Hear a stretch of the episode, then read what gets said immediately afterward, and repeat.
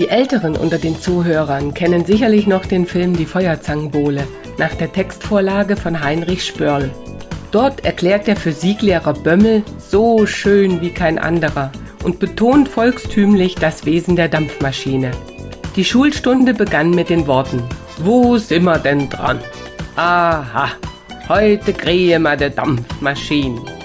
Also, was ist ein Dampfmaschine? Da stellen wir uns ganz dumm und da sagen wir so: Ein Dampfmaschine, das ist eine große schwarze Raum, der hat hinten und vorn ein Loch.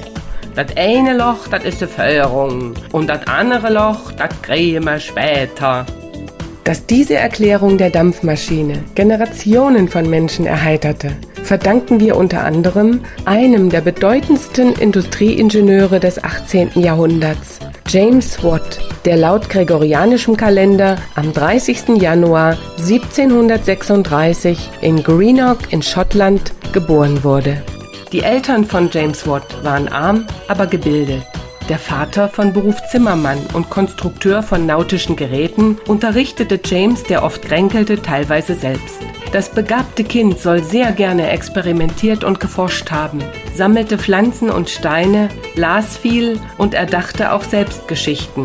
Eigentlich strebte der junge James Watt ein Medizinstudium an. Diesen Traum konnte er jedoch nicht umsetzen, weil es seinen Eltern an den nötigen Mitteln fehlte. Er schlug eine technische Richtung ein. Erfunden hat James Watt die Dampfmaschine nicht. An einer Technologie, die dazu verwendet werden konnte, Wasser aus einem Bergwerksstollen zu pumpen, arbeiteten bereits vor ihm und unabhängig voneinander der englische Ingenieur Thomas Savery und der in Deutschland lebende Franzose Denis Papin.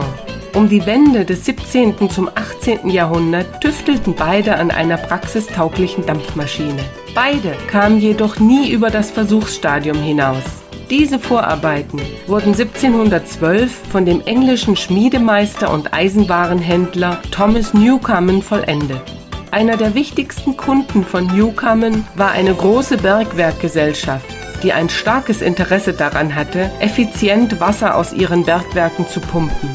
Newcomens Verbesserung war praxistauglich, hatte jedoch einen geringen Wirkungsgrad.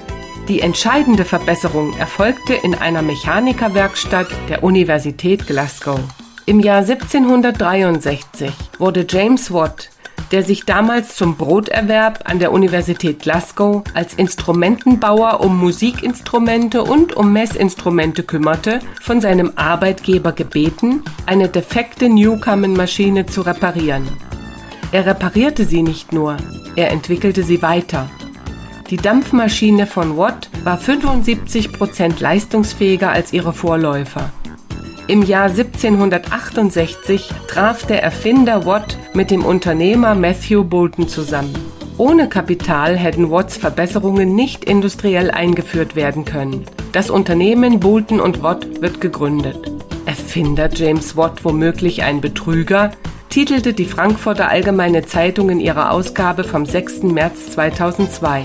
Sie berief sich dabei auf einen Beitrag in der Zeitschrift New Scientist, in dem behauptet wird, dass Watt, bevor er berühmt wurde, seinen Lebensunterhalt mit gefälschten Etiketten auf selbstproduzierten Musikinstrumenten verdiente. Das schmälert jedoch nicht die wissenschaftliche Leistung von Watt, der in der Folge noch weitere Erfindungen patentieren ließ darunter zum Beispiel eine Rotationsmaschine zum Antrieb verschiedener Maschinentypen, einen Dampfanzeiger, mit dem der Druck in der Maschine gemessen werden konnte, oder einen Fliehkraftregler, mit dem die Geschwindigkeit einer Maschine geregelt werden konnte.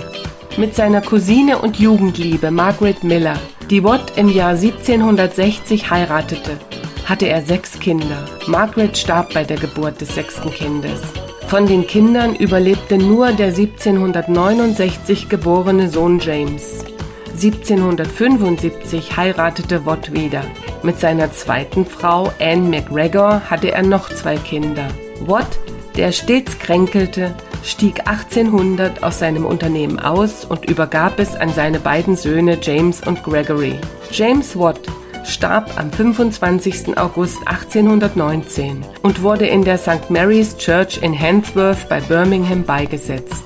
Noch heute begegnet er uns täglich, denn 1882 wurde die Einheit der Leistung, also die Veränderung der Energie pro Zeiteinheit, nach ihm benannt.